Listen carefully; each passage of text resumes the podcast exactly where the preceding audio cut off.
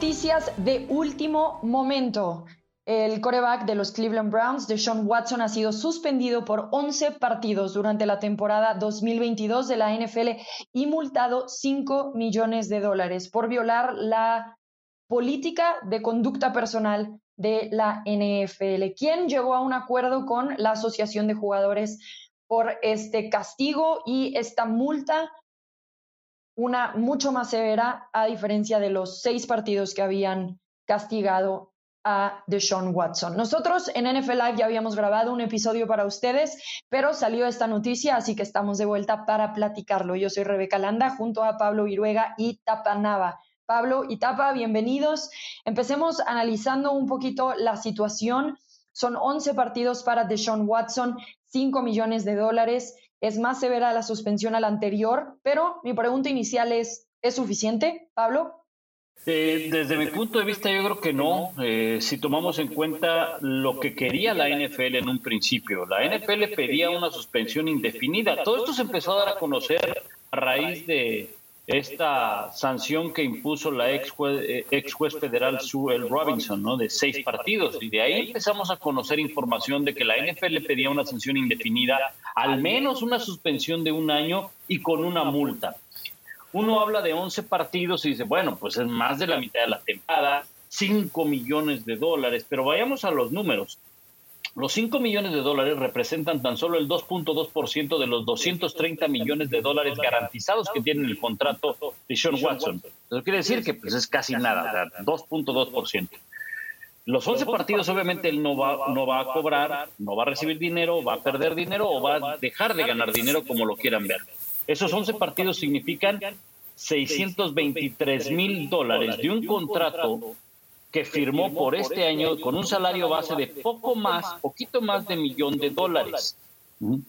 El contrato de Deshaun Watson para el próximo año de millón de dólares se eleva a más de 40 millones de dólares. Entonces, eh, creo que la sanción al final llega a un acuerdo la Asociación de Jugadores y la NFL, llegan a un acuerdo a esa, a esa sanción. Tan es así que el mismo jugador no tarda en firmarla minutos después de que se da a conocer la sanción, no solamente no tarda en firmarla, sino que da conferencia de prensa eh, Sean Watson, por lo cual es un síntoma de que dicen, ¿saben qué? con los seis me había ganado la lotería, con los once me gano eh, eh, otra lotería prácticamente, ¿no? Porque si bien es cierto que a partir del 30 de agosto ya no puede pisar las instalaciones de los Cleveland Browns y lo hará hasta el 10 de manera ilimitada, 10 de octubre, 14 de noviembre ya de forma completa y no eh, regresa sino hasta la semana 13. Curiosamente, no lo tenía planeado la NFL, no crean. Curiosamente ante Houston en la casa de los Texans. Entonces, sí es una sanción más severa, pero creo que no deja por, por satisfacer a mucha gente de la NFL, porque yo vuelvo a lo mismo que comentaba hace un momento, hace unos días. La NFL cuida mucho este cascarón, esta imagen de la liga y demás.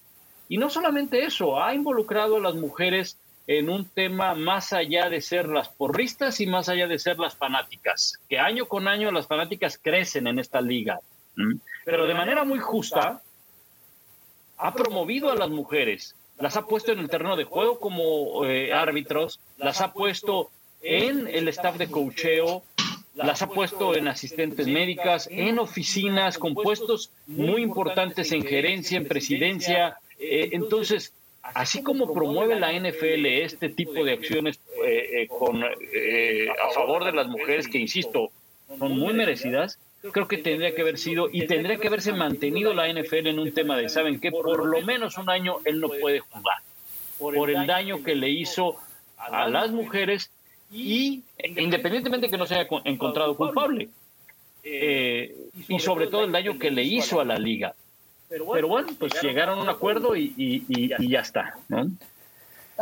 En mi caso, Rebe Pablo, con el gusto de saludarlos, eh, yo no sé si el castigo es suficiente o no. Eh, es decir, me declaro incompetente para saber en realidad eh, a, qué se refiere a ciencia cierta el castigo. De mi punto de vista, este castigo tiene que ver con conducta en detrimento de la liga.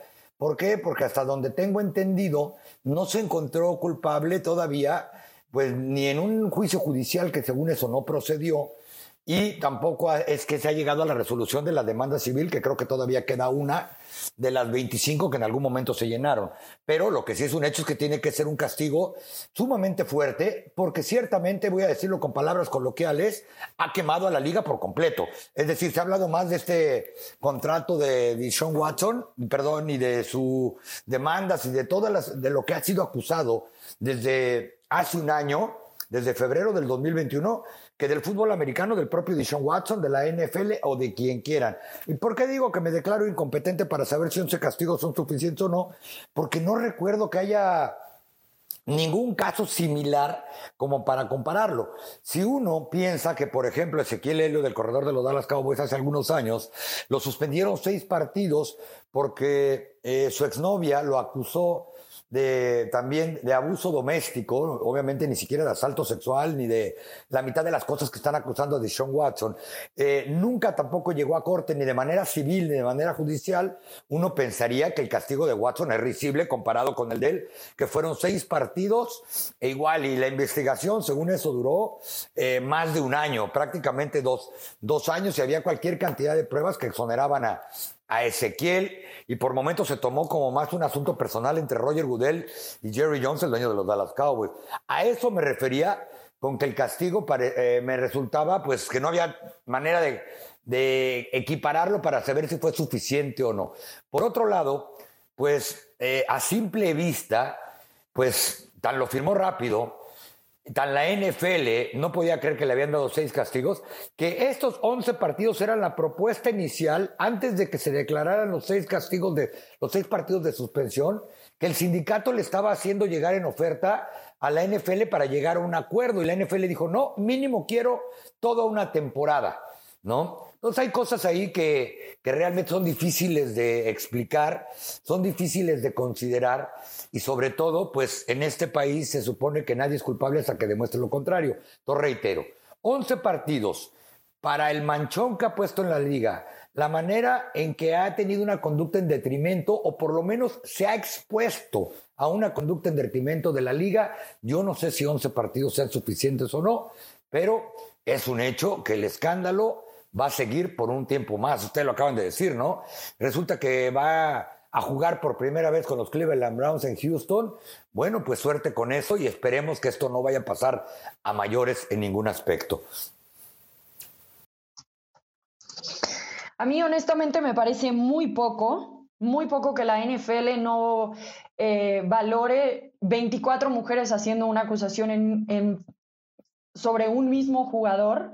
Creo que la evidencia es difícil de conseguir, evidentemente, pero hay que tomar en cuenta dónde debía de haberse tomado la evidencia y lo difícil que es obtenerla cuando estás en un área de masaje donde probablemente no te permitan entrar con tu celular, donde probablemente no te dejen eh, tomar fotografías, pues porque la persona que estás trabajando está sin ropa, ¿no?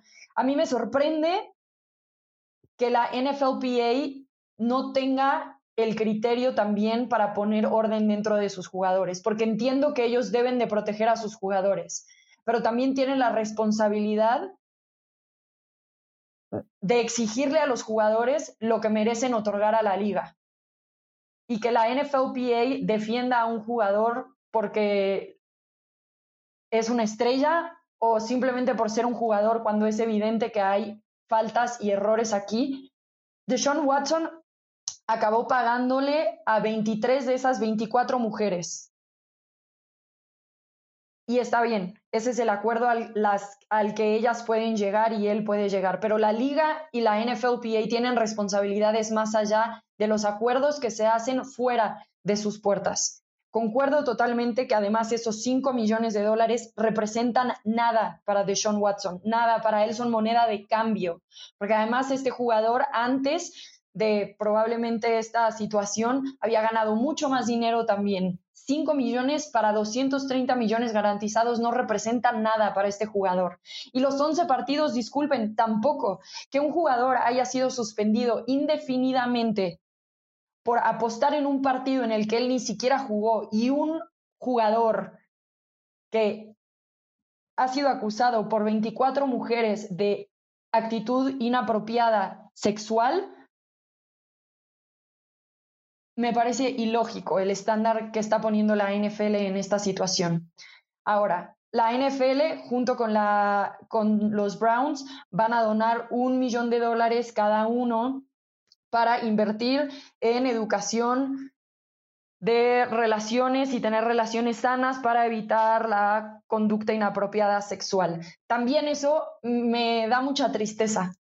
O sea, los Browns pueden pagarle 230 millones completamente garantizados a Deshaun Watson después de lo que hizo, después de no jugar un año y medio, y pueden nada más donar un millón de dólares para la, la educación sexual. La NFL con todo el dinero que se mete temporada con temporada, con los contratos billonarios que firma, con además lo que Deshaun Watson le va a dar de dinero, porque sí hizo quedar muy mal a la, a la NFL, pero también por algo la NFL lo quiere dentro, por algo la NFL también busca tener al jugador participando.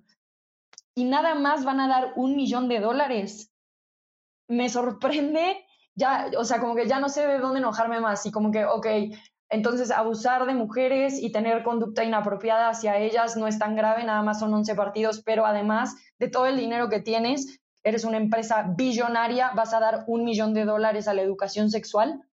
Ridículo, honestamente ridículo un tema complejo, un, tema, un tema del cual eh, sanción que hayan puesto difícilmente se iba a quedar corta por la cantidad de, acusaciones. Y como dice el Tapa, eh, saber cuál era la justa sanción, pues es difícil. Yo sí creo que la NFL en su postura original de una suspensión indefinida o al menos un año, pues tenía que haberse mantenido, al menos, al menos eh, un año. No quiero comparar con otras sanciones de otros jugadores porque los otros jugadores pues legalmente sí fueron culpables. El caso de Dishon Watson lo, lo, salva un poco que legalmente no se le encontró culpabilidad. Por una u otra razón no se le encontró. Realmente estas suspensiones por el daño que le hizo a la liga o por violar la política de, de, conducta de la liga, que ven decremento a la liga. Ojo, no con esto estoy defendiendo a Sean Watson, ni mucho menos. Vuelvo y repito para que quede claro, ¿eh? por si no lo oyeron bien, no estoy, sí, porque no, estoy defendiendo. Se la cerilla de las orejas. Sí, no estamos defendiendo a Deshaun Watson, pero entendemos que legalmente el proceso se hizo correcto. Y de acuerdo con lo que tú dices, eh, eh, Rebe, porque eh, en el sentido de la asociación de jugadores. Yo entiendo, hay que defender al jugador, hay que defender los derechos, pero a veces es muy difícil defender lo indefendible. Y de acuerdo, la, la, la asociación de jugadores eh, está y estará siempre del lado del jugador, porque para eso está, es un sindicato, eso me queda claro. Hay algo que a mí me llama la atención.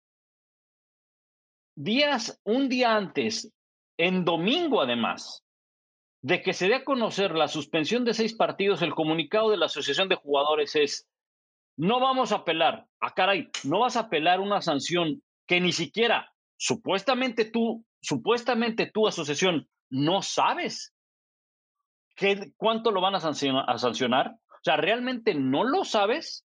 O más bien sí lo sabías y por eso es que no querías apelar esa sanción. Y no solamente en ese comunicado dijiste que no ibas a apelar, sino que de alguna manera le dejaste ver a la NFL que no apelara, pues para que no se armara el borlote tan, tan grande, ¿no? Ese fue el comunicado domingo previo a la sanción de seis partidos de Dishon Watson.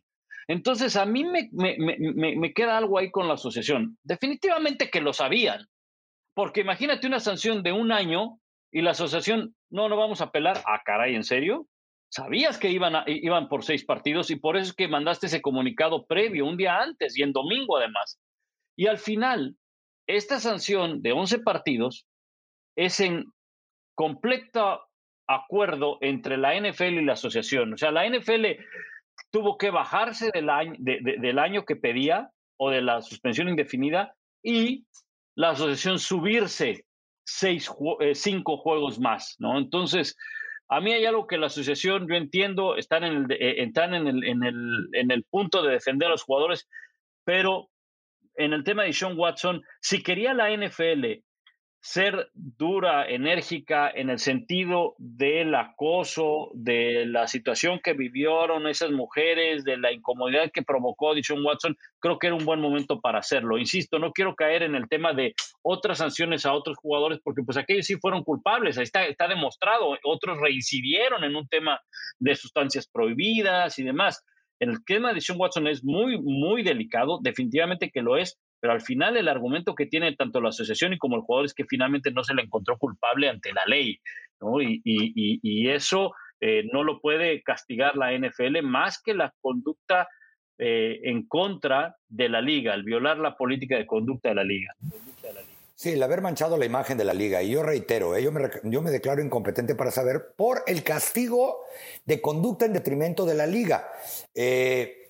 porque por todo lo demás, reitero una vez más, no, no defiendo a Deshaun Watson, aquí no tengo el disgusto de conocer, eh, pero todo lo que ustedes han dicho es correcto, ¿no? Vamos, bueno, a mí que me expliquen qué le van a hacer a los 5 millones de multa, porque mínimo hubieran esperado que, bueno, él le van los 5 millones más lo que va a poner los Browns. Este es un problema de raíz, porque si estás eh, juzgando a un muchacho por conducta en detrimento de la liga, la liga no lo está juzgando por las acusaciones que le dieron, sino por lo que eso provocó hacia la NFL bueno, también yo creo que la opinión pública y la misma liga debió de ser mucho más estricta y severa con los Cleveland Browns, ¿no? El premio de que estuvo congelado y terminó su relación de manera abrupta con los Houston Texans fue, vente, te vamos a dar un contrato garantizado por 232 millones de dólares. Y buena onda, porque como no sabemos en qué va a parar este relajito, el primer año ganas poquito. Tu dinero está garantizado para cuando ya no te puedan multar, porque acuérdate que son, en caso de suspensión, son eh, sin goce de sueldo. Entonces, ahí también ya todo viene de raíz y es ridículo, reitero, para lo que es la situación de la imagen de la liga debido a, este, a esta conducta en detrimento de tal. ¿No? Eh, entonces, todo, todo es cierto, viene mal, viene mal desde la raíz. Eh, un muchacho que el año pasado estuvo suspendido los 17 partidos de la temporada, pero le pagaron hasta el último centavo porque él llegaba, se presentaba a las instalaciones y decía, supongo, porque no dio una sola declaración, si a mí no me meten a pulir, no me meten a jugar, no me activan, es problema de ellos, yo aquí estoy para cumplir con mi trabajo y, a mí nadie me va a acusar de abandono de empleo. también ahí, cuando uno oye las multas, eso probablemente no será, y digo probablemente porque no tengo el número a la mano, ni siquiera lo que ganó sin jugar la temporada pasada, ya que Rebe hablaba de todo lo que había ganado antes, ¿correcto? Le pagaron un año por estar viendo el partido desde la tribuna. Bueno, quizá en el campo, pero creo que ni siquiera bajaba al campo. Entonces te digo, todo esto eh, ha sido, como últimamente con el Cherry Goodell, se nos había olvidado que así le decían, y lo acaban de nombrar, ¿no? A Calvin Riley lo suspenden un año por apostar en un partido en el que ni siquiera estaba. Cuando ahora las apuestas son tan populares, no las defiendo, yo no apuesto, yo no sé apostar, la verdad, no lo hago. Este, y son permisibles en la NFL como anunciantes, como sponsors, etcétera. Eh, y está bien, me parece correcto que castiguen a alguien por apostar en la misma liga en la que juega pero pues sí habrá que poner la balanza. ¿Qué tanto perjuicio le está causando, le causó y le va a causar a la liga esta conducta que ellos consideraron en detrimento durante prácticamente año y medio y que sinceramente yo creo que no va a parar, ¿eh? lo que va a suceder a partir de ahorita. Tan es así que estamos hablando del tema, tristemente cuando estamos a, que son tres semanas del kickoff inaugural de temporada. Eh, a eso me refería con que yo me declaraba incompetente porque ya hay muchas cosas que yo no entiendo de la barra y la vara con la que miden ciertas situaciones en esta liga. Sí, y, parece haber como esta, este doble mensaje de sí, las mujeres nos importan, sí, las mujeres son fanáticas, hashtag football is female.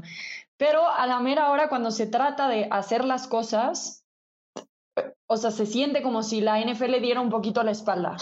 La NFL, si quisiera real, podría poner una suspensión más grande. Sí, la tendría que negociar, la tendría que pelear, tendría que seguir buscándola. ¿Cuánto tiempo no pelearon y cuántas veces no salió el caso, por ejemplo, de Tom Brady con los balones desinflados? ¿Cuántas veces? No hablamos de ese tema años y no siguió jugando en lo que todavía se resolvía. O sea, realmente la NFL pudo haber trabajado muchísimo más este tema si lo hubiera querido. Que dicho sea de es paso. Es difícil. Ajá. No, no, dale, dale, perdón. Es difícil ver esta situación como mujer y decir, claro, tú estás abriendo un espacio para mí, pero ¿y qué tan sano es ese espacio? ¿Y solamente cuando te conviene dármelo? ¿O por temas de marketing? ¿O porque está de moda incluir a las mujeres? ¿O porque en serio te preocupan las mujeres? Porque no puede ser que te preocupe más un balón desinflado y cómo resulta una final y que haya una suspensión por un balón desinflado, pero no por 24 acusaciones de conducta sexual inapropiada. Sí, de, acuerdo, y por eso lo, yo lo explicaba en, el comentario anterior, ¿no? Si, la NFL nos está promoviendo eh, y nos está eh, promocionando y nos está publicando eh, y, y, nos hace referencia constantemente a lo que hace eh, por eh, las mujeres que, dicho sea de paso, con todo merecimiento, eh, con todo merecimiento, porque si hay una mujer capacitada para que tome ese puesto, adelante, ¿no? si hace toda esa campaña la NFL, entonces tiene que cuidar, tiene que cuidar, entonces, porque es una doble moral, es un doble mensaje, es, es un mensaje inconcluso, ¿no? es un mensaje que no va acorde con lo, con lo que nos dicen, porque entonces vamos a empezar el mes de octubre, aunque bueno, ya la lucha contra el cáncer se abrió a, todas, eh, a, todas las, las etapas y, enfermedades de cáncer que existen, pero eso nació específicamente para el cáncer de mama, específicamente para un grupo bien importante que eran las mujeres o que son las mujeres. Y después, pues lo, que yo comentaba, ¿no? El tema de, de, verlas eh, en el terreno de juego, eh, y en, diferentes posiciones que antes era difícil, difícil verlas, ¿no? Entonces yo sí, sí creo que, que la NFL tenía la oportunidad de sentar un precedente, ¿no? Eh, lo que sí ya sentó es que si alguien comete lo que llegó a cometer en su, lo que hizo en su momento de Sean Watson y no se le encuentra culpable, al menos 11 partidos. Al menos 11 partidos. No le puedes dar más ahora a alguien si llega a hacer lo que hizo Deshaun Watson. No, lo, no, no, no, porque entonces volvemos a lo mismo. Empiezas a juzgar mal, empiezas a castigar mal, ¿verdad? Eh, eh, el, el, tema, mira, sacabas el tema de Tom Brady. El tema de Tom Brady, el tema que apeló Tom Brady no fue por el hecho de si yo los desinflé o no los desinflé. Fue, ¿por qué me vas a castigar cuatro partidos? Si a un tipo que usó sustancias prohibidas lo estás castigando igual, si a un tipo que hizo tal, o sea, el desinflar balones vale cuatro partidos, esa era la apelación de Brady, esa fue al final la apelación, no fue un tema de que yo no lo hice o sí lo hice, fue el número de, partidos que me vas a castigar. Esa fue la apelación. Entonces, ya quedó asentado eso. Si tú desinflas un balón, te vas cuatro juegos. Pero también si, si, si, si faltas a la política de sustancias prohibidas, también te puedes ir cuatro juegos. Ese es el problema que ha tenido la NFL y es el problema que ha tenido Roger Goodell. Por eso es que con Dishon Watson no quiso meterse en problemas, aunque probablemente se metió en más, no lo sé.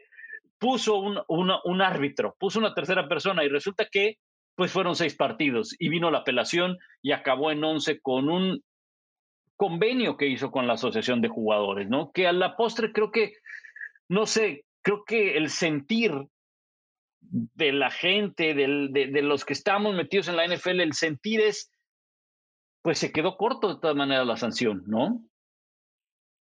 Sí. Así que bueno, quedó definido que Deshaun Watson por el momento y ya confirmado sin cambios estará suspendido por 11 semanas sin goce de sueldo, lo cual representa absolutamente nada prácticamente para el jugador. Habrá Em, una multa de 5 millones a la que se le agregará un millón de dólares por parte de los Browns, un millón de dólares por parte de la NFL para educar y dar ese dinero a organizaciones no gubernamentales que eduquen acerca de la conducta sexual inapropiada. Deshaun Watson vuelve para la semana 11 ante los Tejanos de Houston, su ex equipo en Houston. Y hasta ahí la noticia. Nosotros aún tenemos un programa entero de NFL Live, el podcast en español, así que quédense con nosotros. Rebeca Landa, Pablo Iruega y Tapanava. Síganos escuchando y gracias por acompañarnos.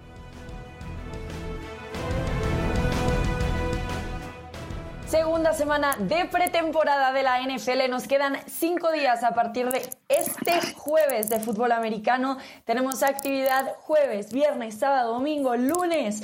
Y bueno, sí, es de pretemporada, pero aún así nos tiene bastante feliz el regreso de la NFL. Bienvenidos a NFL Live, el podcast en español. Yo soy Rebeca Landa, los saludo con muchísimo gusto. Me acompañan, como siempre, Pablo Viruega y Tapanava. Pablo, ¿cómo estás?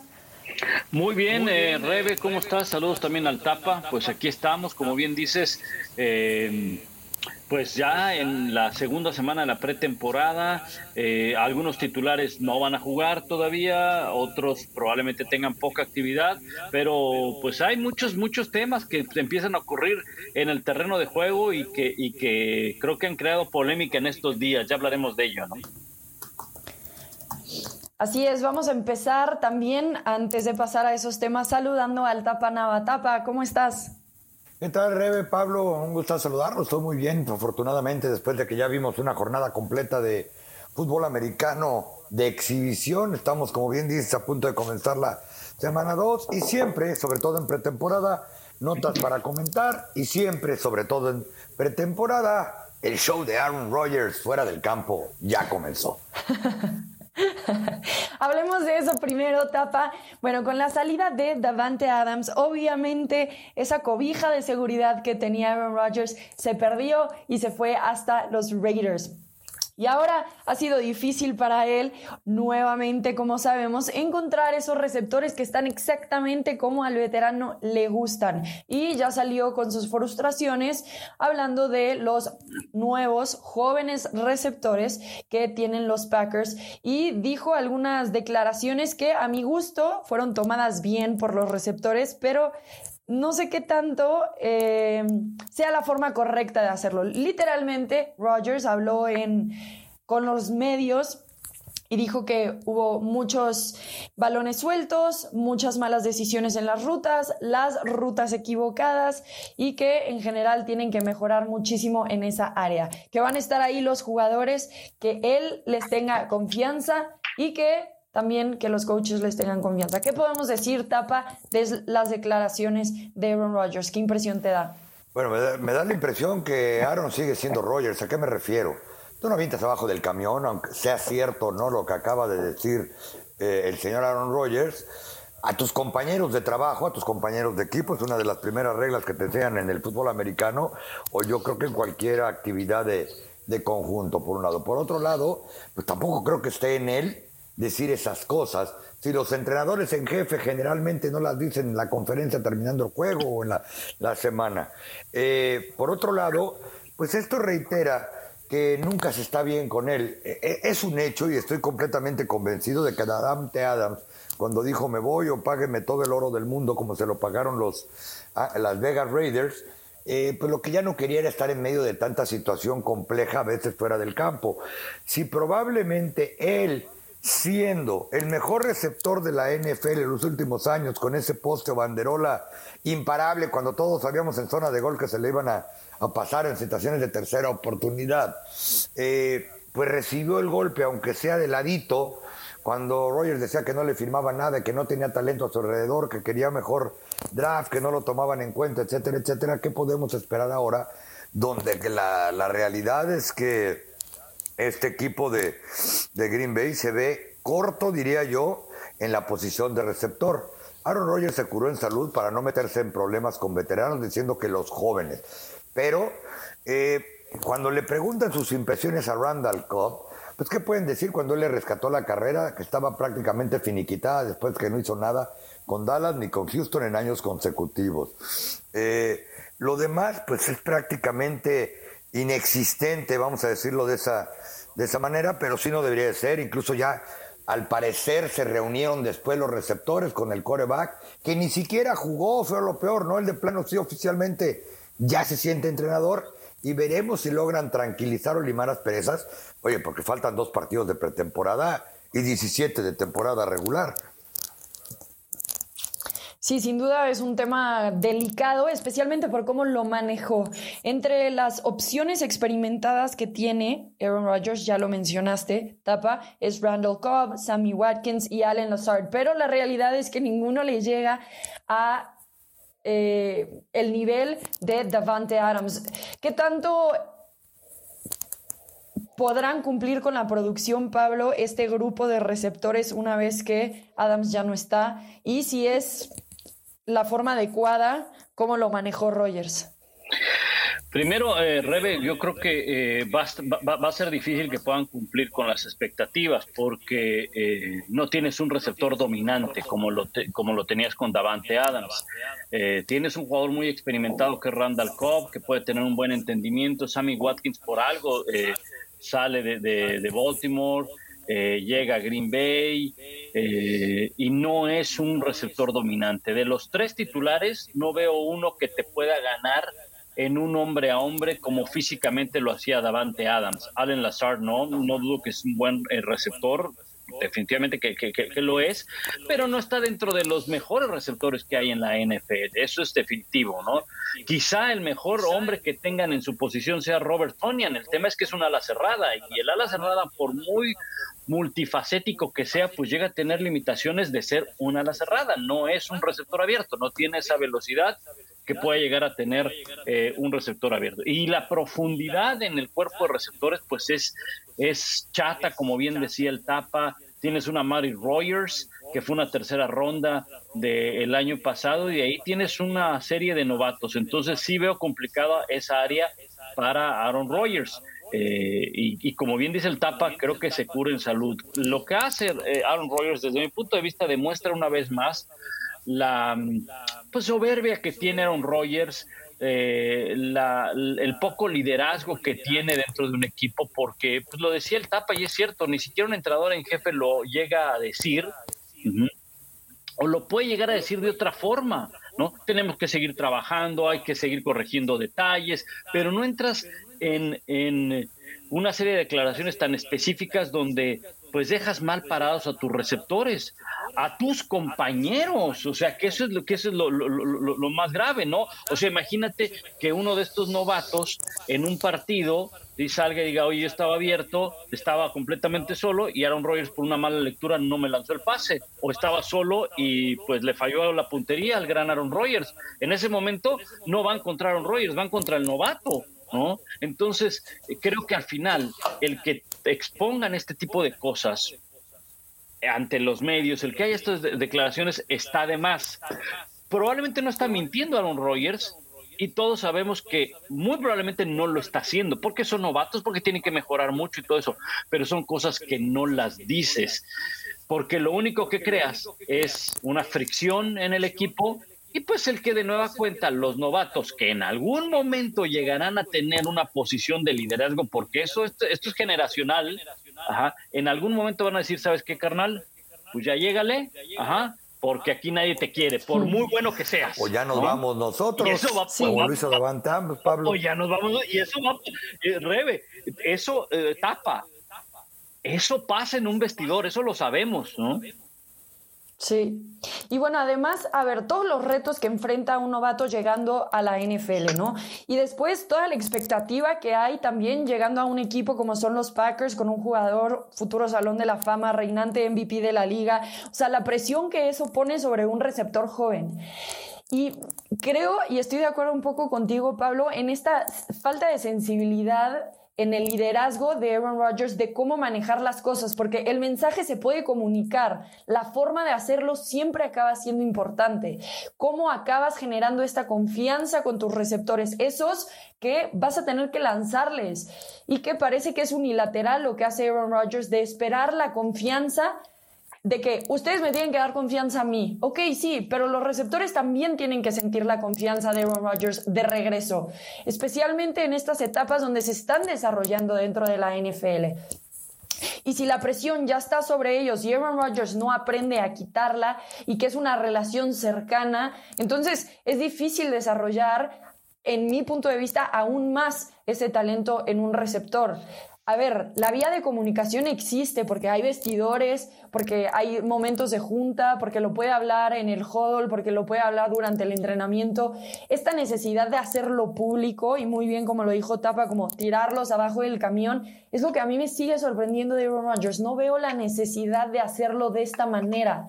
Entiendo que tal vez él lo que quiere es provocarlos, encontrar una forma de motivarlos, siendo un poquito tal vez entre comillas más extremista, pero definitivamente no comparto la forma en la que él está haciendo las cosas. No todo el mundo tiene que saber es que tú hablaste de liderazgo. Yo no estoy seguro si Aaron Rodgers es un líder o un dictador dentro de ese vestidor, que son, que son dos bueno, pero está en una posición de, liderazgo. Son dos cosas completamente diferentes, ¿no? Eh, alguna vez lo he repetido porque nos lo dijo en entrevista al aire un ex receptor, eh, una sala cerrada de los Green Bay Packers cuando dijo, bueno, y lo dijo literal, con la diva, con la diva, dice, o estás con él o estás contra él. Todos sabemos que en la época de Mike McCarthy, en el momento que alguien expresaba su descontento o eh, había, empezaban los problemas o no había triunfos, si Aaron Rodgers salía mencionado y los culpables siempre éramos los receptores, eh, probablemente ya no ibas a jugar ahí o no te volvían a echar el balón, ¿no? O sea, eso no es este la manera en que yo creo que un líder de fútbol americano, menos un coreback, en la época actual de la NFL, se debe comportar, por un lado. Por otro lado, eh, no, no tardaron más en replicarse los comentarios de Aaron Rodgers en que ya estaban en junta los receptores con el coreback y el, resto del grupo de coreback. No debería ser al revés. Primero, oiga muchachos, vamos a tener una junta porque aquí en entrenamiento y en el juego de pretemporada contra Seattle, pues están soltando balones o quizá no estamos en la misma página, pero no llamar a la junta a través de los medios después de que ya les pasaste por encima. Y sucede que cuando un, receptor, Romeo Dobbs, que probablemente no muchos se enteran que juega en la NFL, sale de la junta y dice, Aaron Rodgers quiere que veamos el fútbol americano como él lo ve, pues uno podría tomarlo de buena o de mala manera, si es que fue un comentario sarcástico, como diciendo, bueno, pues no será que él, él siempre quiere tener la razón. O sea, yo creo que ahí hay un problema que ni el mismo entrenador Matt LeFleur va a poder parar. Yo creo que Matt LeFleur prefiere llevar la fiesta en paz con Rogers, porque que no se nos olvide. Este es un equipo que los tres años anteriores ha tenido la mejor marca de la conferencia nacional, un equipo que viene con dos temporadas de 13 victorias, que no está en proceso eh, de reconstrucción, y si así empezaron ya las cosas en la era post Davante Adam, no me quiero imaginar que sigue. Ahora, y, no será también algo, eh, Rebe, por cierto, una, nota muy curiosa, después de que se da esta reunión o esta crítica o estas declaraciones de Aaron Rodgers y la reunión a lo que hace referencia el Tapa, de inmediato los eh, Green Bay Packers sacaron de los waivers a un receptor abierto de Denver, Travis Fulham, ¿no? Forma parte ya del roster de, de los... Em, de, de, los Green Bay Packers. Este Travis Fulham, bueno, pues muchos de ustedes eh, lo estarán conociendo como lo acabo de conocer yo en el momento que acabo de leer, la nota, pues fue una sexta ronda de los Leones de Detroit, ¿no? Entonces, eh, digo, son cosas que, que, muy curiosas que pasan, ¿no? Hay esta crítica a los receptores, esta reunión, y de inmediato los Packers van y buscan a un waiver, a un hombre que estaba ahí en la lista de waivers de los Broncos de Denver, sin que vaya a ser la solución, ni mucho menos, ¿verdad? Pero, pero es un dato eh, curioso, es una nota curiosa cuando viene todo esto. Ahora, al principio decía algo, eh, Rebe, al principio decía algo Tapa y es muy cierto. Y no me extrañe de Aaron Rodgers porque no será la primera vez que ocurra o no será la primera ocasión que está en esta situación eh, o en esta atmósfera de, de curarse en salud, como bien dijo el Tapa. No me extrañe que por ahí, por mitad de temporada, cuando las cosas no anden bien, ajá, empiece a lanzar esos dardos de que, de Aaron Rodgers, de que yo se los dije en agosto, ¿eh? Yo, yo se los dije. Así que no me vengan a decir, si ellos no corren bien sus rutas, yo no puedo hacer mucho, porque no es la primera vez que Aaron Rodgers como que avienta la piedra y esconde la mano, como que tira una declaración y, y bueno, no era lo que yo quería decir. Yo en ningún momento les dije que estaba vacunado. ¿Se acuerdan de aquella declaración, no? Entonces, eh, maneja muy, muy, muy bien. Y acuérdense que pues tiene, tiene una exposición con su cuatacho, este, el pateador este de los Colts, ¿no? Que, que es como su, exacto, su vocero oficial, y entonces ahí va y ahí despepita y dice cualquier cantidad de cosas. Eh, entonces, eh, no me extrañaría que avanzando la temporada, si las cosas no funcionan en, los cuerpos, en el cuerpo receptores, porque estaremos de, estaremos de acuerdo en algo. A partir del próximo partido de pretemporada y cuando arranque la temporada, la lupa va a estar puesta en los receptores. Uy, hizo el corte a las 7 yardas cuando lo tenía que hacer a las 5. ¿no? Uy, volteó mal el hombro cuando tenía que haber puesto el otro hombro. Cualquier cantidad de cosas van a salir, estaremos de acuerdo, ¿no? Sí, y bueno, también esto que hace referencia, que empiezan a buscar receptores fuera de Green Bay y empiezan a traer otras opciones, no olvidemos que con el nuevo contrato Aaron Rodgers tiene más participación en algunas de las decisiones. No sé si también eso tiene que ver, a ver, esto lo hemos visto de él toda la vida, pero no sé si así como que él siente que puede dar un poquito más de su opinión y actuar como un coach en el vestidor cuando en realidad no es, aunque pueda tomar o sea partícipe en decisiones importantes. Lo que creo que podemos rescatar de esto es lo que resultó de la respuesta de sus compañeros, que es como, bueno, ellos sí se portaron como compañeros y trataron de darle vuelta y ver esto un poco como una crítica constructiva y no como solo una crítica. Entonces, Samuel Tour ya hablaba, este tapa de lo que dijo Romeo Dobbs, pero Samuel Tour también eh, novato dijo fue muy linda, fue muy lindo consejo.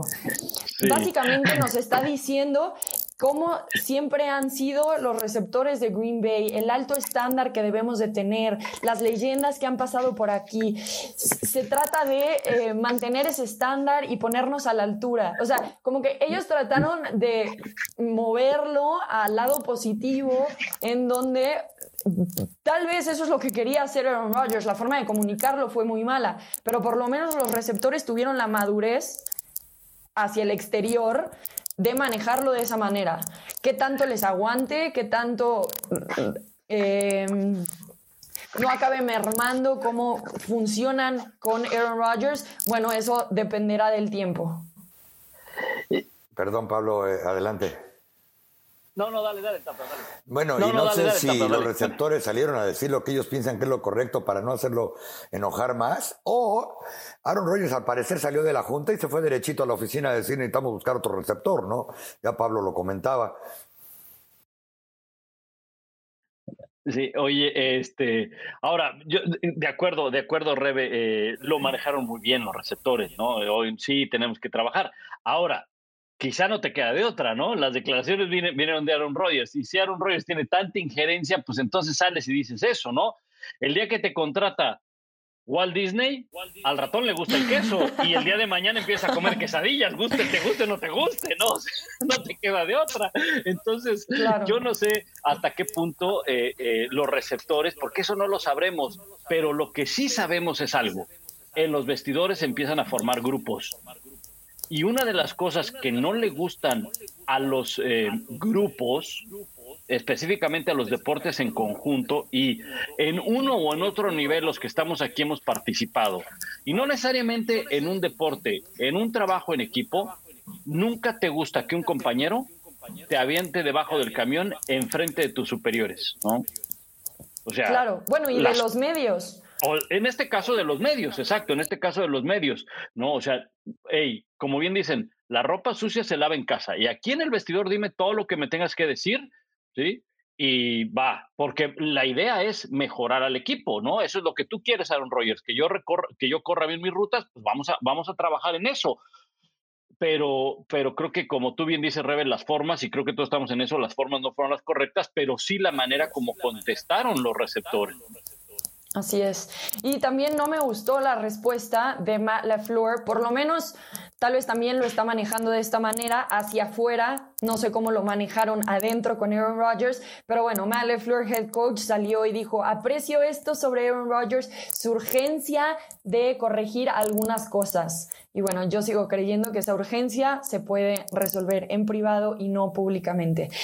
Los Steelers están en una batalla de corebacks. Tres corebacks tienen los Steelers y pensábamos que en este primer partido de pretemporada algunas cosas se iban a enclarecer, que probablemente se iba a definir, sellar quién iba a ser el coreback titular y no estoy tan segura de que haya sido así.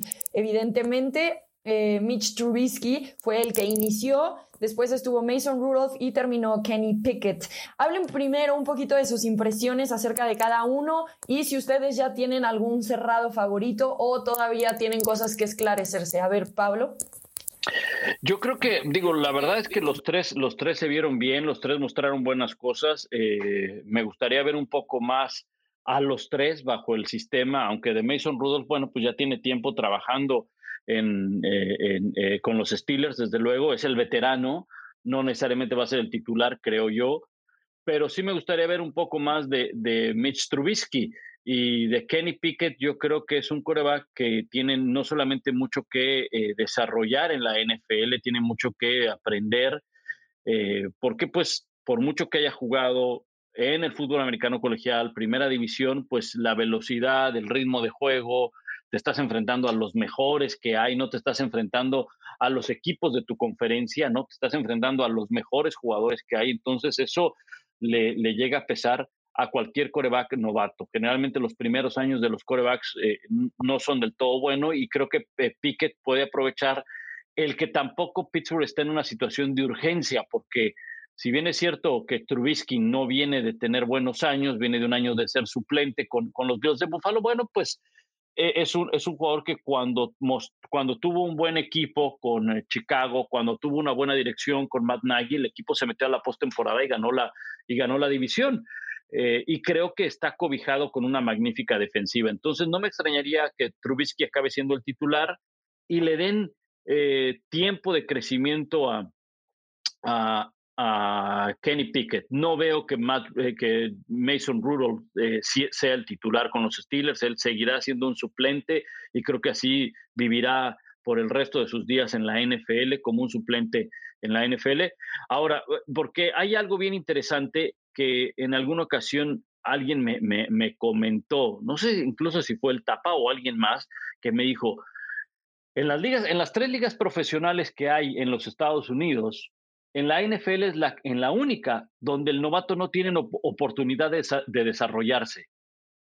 En la NBA te pueden, te pueden llevar al, al, Summer League, te pueden llevar al G League y de ahí puedes dar ese brinco ya después a la NBA aunque si son novatos explosivos de inmediato los ponen, pero tienen al menos el Summer League para desarrollarse. Eh, no se diga en las grandes ligas, puedes tener la oportunidad de, estar uno o dos años en las ligas menores y después dar el paso a las grandes ligas. En la NFL no es el caso, lo vimos el año pasado con los quarterbacks novatos, como de inmediato, en cuestión de meses, ¡pum!, ya estás en un partido de temporada regular. Entonces ese proceso de adaptación es complicado. Por eso creo que Kenny Pickett, desde mi punto de vista, no debería de ser el titular al inicio de la temporada. Yo estoy completamente de acuerdo, Rebe Pablo. Eh, bueno, es que yo creo que la, competencia por la titularidad de corebacks, yo no diría que son tres, diría que son dos y medio. Es decir, le dieron medio paso adelante a Mr. Trubisky desde el día que llegó y creo que hacen lo correcto eh, el staff de Mike Tomlin. ¿A qué me refiero? Eh, un muchacho por el que ya Chicago pagó las repeticiones, los errores, el salario que no se nos olvide, él fue una segunda selección global de la NFL en el 2017 y para conseguirlo los Bears tuvieron que empeñar la casa en aquel entonces muy similar a lo que hizo San Francisco contra el Lance. Se vieron en la necesidad de jugarlo desde el día uno porque era un equipo en reconstrucción. San Francisco se supone que no y sigue sin serlo a pesar de todo lo que está pasando por allá y ese es otro tema. Eh, por otro lado, Mason Rudolph lleva cuatro años con los Steelers, eh, viendo jugar al mejor. Pablo lo acaba de decir claramente, es un muchacho que probablemente la carrera le va a durar ocho o nueve años en la NFL siendo un suplente. Cuando pasas del tercer año en la banca, probablemente esa va a ser tu posición y no es mala, ¿eh? al contrario, alguna vez un coreback me dijo que quisiera el mejor trabajo del planeta porque nadie te pegaba ni en los entrenamientos, te pagaban por hacer ejercicio y por ver el fútbol americano más cerca que nadie y te pagaban mucho dinero. Yo creo que el plan de los Steelers se debería de ser el correcto, es ese que dice Pablo, eh, en cuanto a no forzar con Kenny Pickett eh, el tratar de meterlo a jugar. Él fue el primer coreback que reclutaron, pero fue al final de la primera ronda. Eh, ¿Se acuerdan que esa era la gran nota del draft cuando estábamos allá, Revi y yo en Las Vegas, que no salía ningún coreback? Es decir, y tampoco es un equipo que está en reconstrucción. Los Steelers, cuando empiece diciembre, se los garantizo hoy mismo, van a estar en la conversación por la postemporada. Para un coreback que, que firmaron por solo un año, que no les costó absolutamente nada, porque con lo que cobran ahora los corebacks titulares en la NFL, el salario de Trubisky es una broma. Entonces, ellos se pueden dar el lujo de probablemente ni activarlo esta temporada. Eso le sucedió a Aaron Rodgers precisamente. Claro que el coreback era titular, se llamaba Brett Favre. Eh, quieren eh, otro coreback que en su nivel fue exitoso, a pesar de que no ganó campeonato. Tony Romo esperó tres años y medio sin que nadie lo conociera. Yo veo que la única manera en que va a salir un coreback de ese equipo y en el que no sería el número, el número uno, Mitch Trubisky, el número dos, Mason Rudolph y el número tres, Kenny Pickett, este año, es que necesiten el lugar de Mason Rudolph por situación de roster, porque tampoco es de salario ni va contra el tope salarial, que lo vayan a cortar cuando vaya a comenzar la temporada porque necesiten agregar un receptor, alguien especialista para ir a taclear en equipos especiales, lo que sea. Pero si no, los Steelers estoy completamente seguro que van a ir con Mr. Trubisky, van a dejar en la banca el día del partido pensando en que no va a jugar a Mason Rudolph y le van a quitar toda la presión y van a dejar que aprenda desactivado como tercer coreback a Kenny Pickett, que por supuesto va a estar en el roster de los 53, reitero, pero como tercer coreback. Es interesante porque Mitch Trubisky en el partido de pretemporada lo hizo muy bien eh, especialmente en la primera serie ofensiva, ¿no? Y de repente nos dan destellos de este coreback del cual hablaban que jugó con los Bears y que llegó hasta la postemporada. Después vimos a Mason Rudolph que empezó bastante mal, luego, luego con un golpe, sack, fumble recuperado. Y con los boos de los aficionados de los Steelers. Mason Rudolph definitivamente no la tiene muy bien pintada con esta fanaticada. Y después entró Kenny Pickett en un estadio lleno donde él ha jugado anteriormente con muchísima gente ovacionándolo. Hay que recordar que él jugó en la Universidad de Pittsburgh con las Panteras, de ahí fue seleccionado y entonces prácticamente está jugando en casa. Y lo hizo bastante bien, lo llevó a los Steelers hasta el drive ganador que, le dio evidentemente la victoria ante los Seahawks 32 a 25. Yo creo, y, y me voy a aventar aquí a pensar algo diferente a ti, Tapa, yo creo que Mitch Trubisky inicia pero que Kenny Pickett se queda como número dos. Sé que este equipo es un equipo que es muy paciente, que tiene mucha estabilidad, que tiene mucha historia de llevar las cosas con calma, eh, de no tomar decisiones abruptas, pero sí creo que Kenny Pickett se queda como dos por lo que vimos un poco de Mason Rudolph y porque en esos momentos necesarios van a preferir darle experiencia a este segundo coreback. Hablaban un poco de lo que pasó con Brett Favre y Aaron Rodgers y cómo estaba fuera de, del roster porque tienes a un salón de la fama, pero las lesiones siempre pueden venir. Y si este equipo quiere llegar a la postemporada, no creo que Mason Rudolph sea la respuesta. Tampoco creo que quieren tirar la temporada por estar en este proceso, entre comillas, de transición solo en la posición de coreback. Entonces yo creo que por lo mostrado, por lo menos en este primer partido de pretemporada, y las cosas pueden cambiar, Kenny Pickett se queda como el coreback 2 y Mason Rudolph se queda como el 3. Ahora, creo que cortan a Mason Rudolph, no, creo que Mason Rudolph se queda en el equipo, como también esta válvula en caso de que le quieran dar más tiempo a Kenny Pickett y que no lo quieran meter en una situación de mucha presión, de poco desarrollo y de apresurar su proceso más de lo que un jugador novato necesita y requiere, en caso de que vean que eso es lo que puede pasar. Pero por resultado de esta primera semana de pretemporada, para mí Kenny Pickett resolvió mucho mejor que Mason Rudolph y se le ve evidentemente más talento. Sí, y ahora hay que tomar en cuenta algo que tú decías, Rebe, y es bien importante porque eh, en el caso de, Kenny Pickett tiene todo a su favor. Me refiero en el tema de em, la afición, del público, del medio, de toda la comunidad de Pittsburgh. No solamente porque jugó ahí en la universidad, sino porque lo ven como el, el Mesías, ¿no? Lo ven como el nuevo, el, que nos puede regresar a esas épocas, porque pues hay que tomar en cuenta, los Steelers no seleccionan corebacks en primera ronda, o sea, son, son pocos históricamente los que han eh, seleccionado. Y por otro lado, pues tienes el pasado que condena a los otros dos corebacks, ¿no? Hay que recordar cuando los Steelers firmaron a Mitch Trubisky, no estaba la figura de Kenny Pickett. Kenny Pickett era una probabilidad en el draft ¿verdad? Y, y, ben, y, Ben Roethlisberger ya no iba a regresar. Entonces, cuando ellos firman a, a, a, Mitch Trubisky, ¿cuál es el sentimiento generalizado de la, de la fanaticada de los Steelers? No, pues mejor dejen al pateador de despeje y ya con eso lo hacemos, ¿no? O sea, de, no, no, traigan a este en buena onda, ¿no? Porque pues sí, lo, el pasado de Mitch Trubisky acaba condenando eh, eh, lo que puede llegar a presentar. A mí sí me llama la atención ver a Mitch Trubisky de nuevo como titular tras el año que tuvo en Buffalo, aunque fue de suplente, pero seguramente aprendió mucho los errores que cometió y lo que aprendió en Chicago y con un equipo y un muy buen entrenador a su alrededor. A mí me llama la atención ver a, a Mitch Trubisky y todo ese año creo que Trubisky sabe que su futuro no está en los Steelers. Pero este año con los Steelers va a definir su futuro en la NFL, porque puede tener una muy buena temporada y puede agarrar una chamba en cualquier otro equipo que necesitados habrá seguramente. ¿eh? Y sobre todo creo que en Buffalo, más que aprender, que cierto aprendió, soltó presión. Siendo una segunda selección global de la NFL, cuando sabes que desde el primer centro en el minicampamento de novatos confían en ti vas a ser el titular y que por momentos jugó bastante bien, no voy a decir que a un nivel eh, superior ni mucho menos, pero estuvo en equipos competitivos que aunque sea por que la división no estaba tan fuerte, porque la conferencia, lo que sea, estuvo, estuvo en playoff, tuvo temporada ganadora incluso, pues soltó presión por todos lados al estar viendo en primera fila el show de George Allen, viendo aquel partido contra los Kansas City Chiefs en tiempo extra, lo que gusten, puede ser yo lo que me refería con Kenny Pickett es que, por supuesto que tiene que estar en el roster de los 53, no va, no va a pisar incluso porque eh, fue una eh, primera ronda, el contrato colectivo de trabajo se lo dice, no va a pisar el equipo de prácticas, ni mucho menos, pero cuando llegue la patada inaugural de la temporada, puede ser el coreback Mr. Trubisky, puede estar ese día enlistado como número dos Mason Rudolph, si tiene que entrar Mason Rudolph, fue el primer partido y la siguiente semana activan a, a Mr. Trubisky, por supuesto. Si ellos eh, esa es una. La segunda es que si ellos ven que la temporada por alguna razón está completamente desahuciada, también creo que Kenny Pickett va, va, va a jugar. ¿A qué me refería?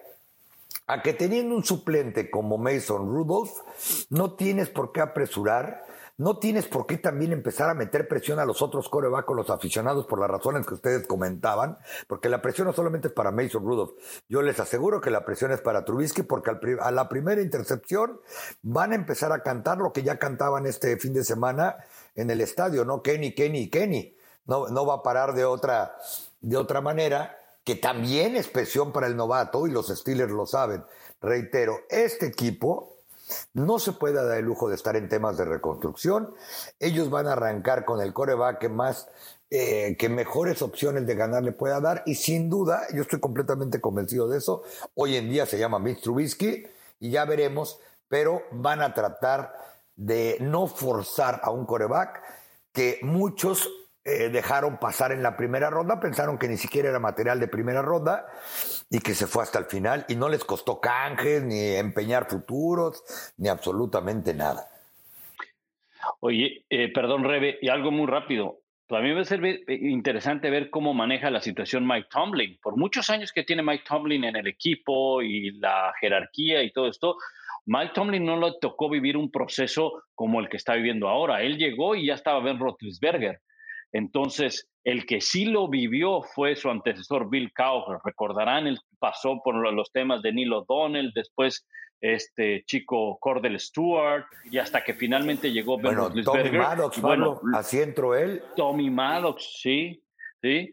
Entonces, eh, eh, va a ser interesante también cómo lo maneja Mike Tomlin, ¿no? Porque él cuando llegó, él ya estaba Ben Roethlisberger y pues obviamente está en una posición de, de, no moverlo hasta un punto, bueno, las críticas que tuvo el año pasado de que ya era mejor quitarlo y, demás, pero pues ya también sabía que, que, venía el retiro, pero creo que eso va a ser interesante también ver cómo lo maneja Mike Tomlin.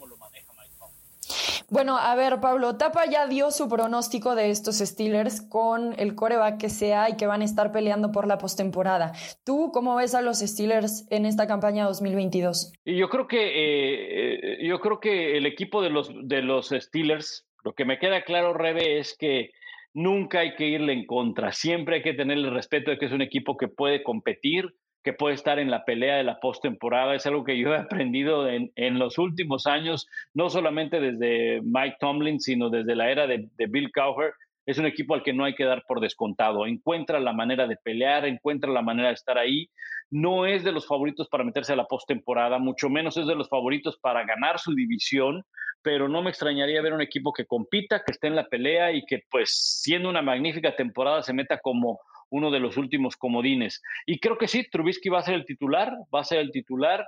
Eh, debe serlo toda la temporada, a menos de, como explicaba el Tapa, si la situación ya está completamente desahuciada después del juego del fin de semana de, de, Acción de Gracias, que no tengan posibilidades de meterse a los playoffs, bueno, pues sí, entonces ahí sí darle la oportunidad a Kenny Pickett de que vaya tomando más experiencia. siempre y cuando ahí Pablo Rebe perdón, siempre y cuando ahí sean las condiciones adecuadas, porque si la temporada está desahuciada por lesiones de la línea ofensiva, porque los receptores eh, no agarran un pase ni nada, tampoco lo van a meter a exponerlo física y mentalmente.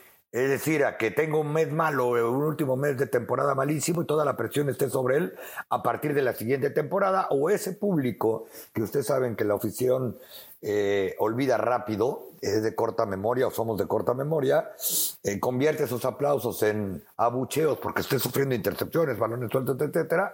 Entonces yo creo que ni así había que, que, arriesgar al muchacho, porque después de lo que vimos, que solamente fue una serie ofensiva para Mr. Trubisky, toda la segunda mitad para Kenny Pickens y cuarto y, y prácticamente todo el inicio también para Mason Rudolph, pues yo creo que la situación dista de estar completamente garantizada en cuanto a qué trae cada uno de ellos. Hasta el momento, en el norte de la AFC, los Steelers están pronosticados a ser los últimos de la división, pero concuerdo con ambos que si algo nos ha enseñado este equipo es que nunca podemos darlos por perdidos. Siempre encuentran la forma de ganar o resuelven los problemas. Y lo vimos en los últimos años con Big Ben. Concuerdo en que muchos decíamos ya definitivamente no y nos sorprendieron y nos sorprendieron otra vez. Así que no demos por perdido a esta franquicia que tiene mucha historia y que sabe cómo resolver el problema en mano. Hablemos de el safety que lo hace todo, Derwin James, que ahora le pagaron como un safety que lo hace todo.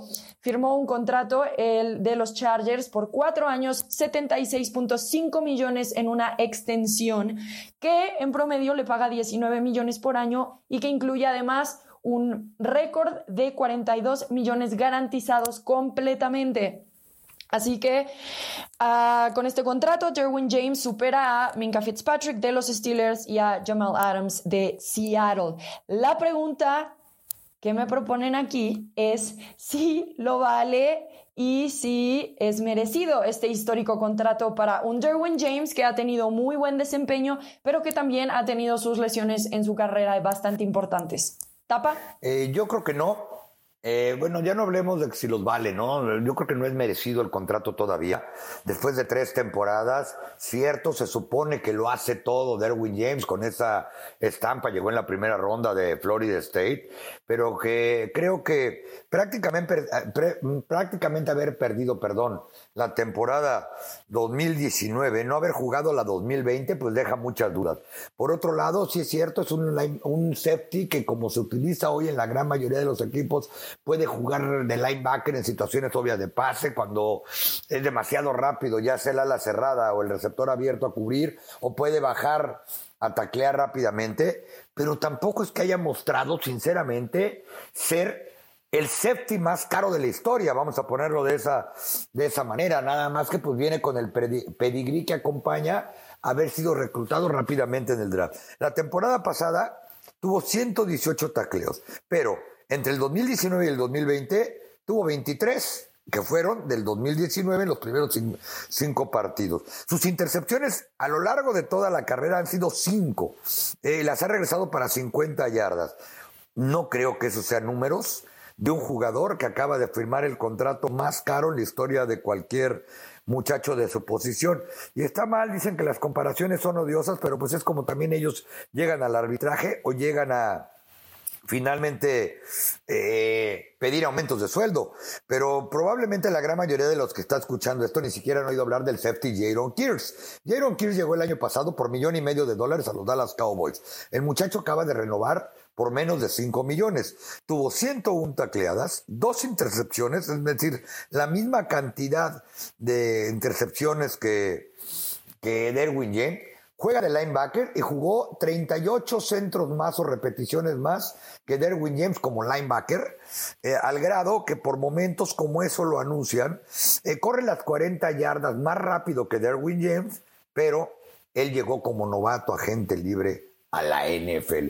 Por eso, ah, eh, perdón, y Jaron Kears ha jugado todos los partidos, salvo cinco, desde que llegó a la NFL en sus primeras seis temporadas. Entonces, cuando uno comienza a pensar, o que qué buena gente tiene Derwin James, o que sigue pesando, por supuesto, el haber sido reclutado en primera ronda por Los Ángeles Chargers. A mí hay algo que me llama la atención, que les des un contrato tan eh, jugoso eh, después, como le decía el Tapa, de perderse dos años prácticamente, ¿no? O sea, eh, estamos hablando de que es un jugador que constantemente está en, el golpeo. Hoy el safety es, dependiendo de los esquemas defensivos de cada entrenador, pero prácticamente el safety es, es, es un jugador que tiene sus funciones también como linebacker y como un hombre que tiene que cuidar en, el, en, en, la zona profunda. Entonces, fue el tercero en su posición en tacleos, en su posición, no en la liga, en su posición. Eh, con 117, no muy lejos de los números que nos daba el tapa, tapa de, de, eh, pero si tú ves otros renglones como intercepciones, sacks, entonces eh, no son números que te lleven a pensar de, que sea un jugador o muy bueno para cubrir el pase o lo utilizan mucho para frenar la carrera. insisto, mucho depende de las estadísticas de los esquemas que utilicen, ¿verdad? Pero sinceramente, la verdad, darle un contrato a alguien que ha perdido casi dos años por lesiones, sí es muy, muy aventurado. Sí, para mí como que se quedan enfocados en la última temporada. ¿No? Que ya mencionaban algunas de las estadísticas y también aquí les digo un poco esta situación de que juega de todo porque estuvo como dentro de los mejores cinco en tacleos, en tacleos para pérdida de yardas, en golpes de coreback, en eh, fumbles forzados la temporada pasada. Eh, y entonces ves que está en todos lados, ¿no? Pero por el otro lado, en 2019 se perdió 11 partidos y luego se perdió todo el 2020. Entonces realmente te estás enfocando solo en el 2021. Y ok, fue una selección All Pro en 2018 y ha tenido dos visitas a Pro Bowls en las últimas cuatro temporadas. Entiendo, es un jugador Pro Bowler, pero es un jugador que evidentemente también está lesionado. La campaña pasada se perdió tres partidos. Entonces, a mí también me sorprende la cantidad de dinero. Por otro lado, entiendo que es como se manejan ahora las cosas, ¿no? Es como se maneja el mercado, lo hemos hablado muchísimo. No es que si lo vale o no lo vale, es que el mercado eso es lo que dicta. Y ahora es el nuevo safety que están firmando y por lo tanto tiene que superar lo que anteriormente se le dio a Micah Fitzpatrick y a Jamal Adams. Yo creo que lo vale, no, pero me pasa eso con la mayoría de los contratos de la NFL. O sea, esta cantidad de dinero para mí parece irreal que se le pague a un atleta, honestamente, y no se le pague a un doctor, a un maestro, pero bueno, así es como se maneja el mercado.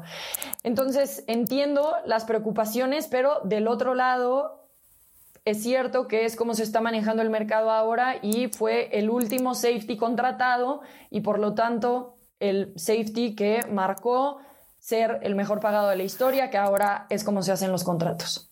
Y yo por eso últimamente prefiero pensar si fue merecido o no, porque tienes toda la razón, ¿no? Eh, valerlo, pues eh, todo relativo y arbitrario, pero como comentamos, sinceramente no creo que sea él el safety que merece tal cantidad de dinero. Ojo, el safety de la defensa, por esa versatilidad de la que están hablando o estamos hablando, pues está empezando a convertir prácticamente y en lo que están costando los corebacks ahora, ¿no? Cuestan una fortuna entre las alas defensivas y los safeties, que ahora pueden jugar también como linebackers, eh, o viceversa. pues la verdad es que, que son caros, pero por ejemplo yo entre entre los muchachos que juegan en esa posición y que incluso le costó trabajo acomodarse, quizá porque pedía demasiado dinero, también lo sé de, buena fuente, pero podría nombrarte a seis ahorita que se me hacen que son mejores para él, para taclear y para cubrir el pase. Y el, primero que me viene a la mente estará en Matthew. Estará Matthew que ahora va a jugar después de algunos años con los eh, Kansas City Chiefs, ahora va a jugar con los New Orleans Saints. Y bueno, así se mueve el mercado. También Tyron Matthew ya es más grande, tiene más edad. Eh, y creo que eso teme a la gente, pero estoy de acuerdo en que Tyron Matthew también es uno de esos jugadores que a mí me sorprendió que estuviera tanto tiempo en la agencia libre sin conseguir un equipo. Ahora jugará del lado opuesto a James Winston en los Santos de Nueva Orleans. Estamos cerca del momento para despedirnos, pero vamos a entrar a la semana 2 de la pretemporada, así que rápidamente compártanme qué partido no nos debemos perder o qué jugador debemos de estar viendo en esta semana 2. Pablo. Pues no se pierdan, este, al menos yo no me los voy a perder el del jueves por la noche, el de este jueves, ¿verdad? Chicago Seattle y el del lunes no me los puedo perder porque si no dejaría solo a Lalo. Entonces, este, la invitación es para que nos acompañen.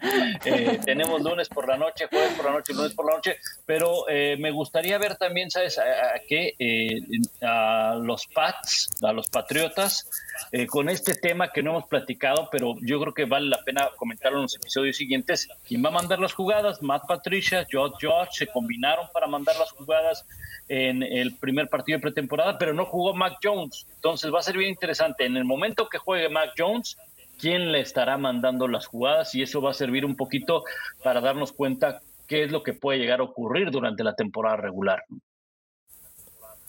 Claro, espero que no sean dos coordinadores ofensivos, porque pobre Mac Jones en su segundo año como coreback, que espero le suelten un poquito más las riendas y será su primer año sin Josh McDaniels también, que ahora es head coach de los Raiders. Tapa, ¿qué partido no nos debemos perder? El de los Dallas Cowboys contra Los Ángeles Chargers. ¿Por qué? Por todo lo que ha rodeado la conversación de ambos equipos durante el receso de temporada y estas dos primeras semanas de, campamento. ¿A qué me refiero? Los Chargers son un equipazo en prácticamente todas las posiciones. Eh, se supone que Justin Herbert debe de ser de ahora sí una realidad completa, como creo que lo ha sido desde el día uno, pero ya con en su tercera campaña debería de dar el brinco a por lo menos en mi opinión, uno de los tres mejores. Derwin James con su nuevo contrato. Mm, es decir, todo, todo Chargers es un equipazo. Y enfrente van a tener a un equipo que seguramente si quiere ver cómo andan en la vida real, eh, con menos talento que el año anterior, a pesar de que ganaron 12 partidos, vimos todos los cambios, que son los Cowboys y Dak Prescott ya va a jugar, eh, no tiene receptores porque además es muy probable que este sábado ni siquiera juegue CeeDee Lamb, el único receptor que realmente le queda porque tiene molestias en un, en un pie, no va a entrenar hoy en la práctica conjunta contra con los Chargers, ya ahí en, en, los, en Los Ángeles. Es decir, Ezequiel Elliott se supone que está en su, su mejor forma física en años. Y la defensa, que todavía no ha tenido, porque no jugó prácticamente nadie de los titulares en el primer partido de pretemporada frente a esa ofensiva que les comentaba de Justin Herbert. Por eso es que ahora en esta repartición de tres partidos de pretemporada es probable que el de en medio, el segundo, y penúltimo sea uno de los más importantes. Por eso es que quiero ver a los Cowboys contra un buen equipo y a Justin Herbert y sus amigos contra una buena defensa. Yo no me voy a perder el partido de los Broncos, por supuesto, contra los Bills, pero más allá de ese también quiero ver el de los Raiders contra los Dolphins. Siempre está en duda de si van a jugar los veteranos o no, los titulares o no, pero me encantaría ver un poquito más ya dentro del campo a Derek Carr con Davante Adams. Probablemente estoy soñando demasiado. Y por el otro lado, ver si Tua Tagovailoa va a jugar y si Tyreek Hill se va a equipar por primera vez y que podamos tener una mejor idea de si esos videos que hemos visto en redes sociales y en internet sobre Tua Tagovailoa, si efectivamente desarrolló su juego en esta temporada baja o si sigue siendo el mismo y entonces los Dolphins van a tener una temporada difícil por delante, más allá de que tienen a Hill como uno de los receptores más explosivos de la NFL. Ellos se estarán enfrentando, como ya dije, a los Raiders de Las Vegas, que también están presentando una ofensiva llena de talento y me gustaría tener un sneak peek de lo que podría ser esta temporada 2022. Con esto nos despedimos. ¿Algunas palabras para despedirse, Pablo?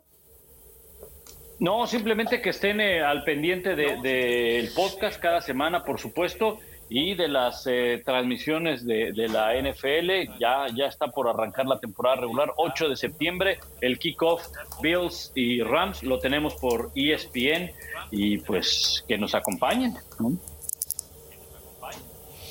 Así es, tenemos una temporada extraordinaria por las pantallas de ESPN, muchísimo contenido además a lo largo de cada semana y por supuesto los partidos estelares. Tapa. Como siempre, un gusto haber estado con ustedes. Eh, además, comentaba hace rato del partido de los Dallas Cowboys, habrá que ver si le dan juego y en qué posición a Isaac Alarcón. Hace unos días me comentaba que estaba en año de contrato, que era importante para él ser visto. Así que pues veremos qué sucede y como siempre un gustazo compartir con ustedes y agradecerle a la gente el favor de su atención. Muchísima suerte para Isaac Alarcón, el mexicano, en esta semana. Ojalá podamos verlo mucho tiempo en esa línea. Sí, Pablo. Y, ojalá que también eh, tenga participación eh, Alfredo Gutiérrez con los 49ers. No tuvo participación en el primer juego de la temporada. Y para, pues nada más el tema de, los latinoamericanos, Sammy Reyes desafortunadamente lo pusieron en la lista de lesionados al ala cerrada de los Commanders. Sí, y también eh, Luis Pérez, el mexicano, se anunciaron bueno, anunciaron los Rams que el mexicano coreback no seguirá con el equipo.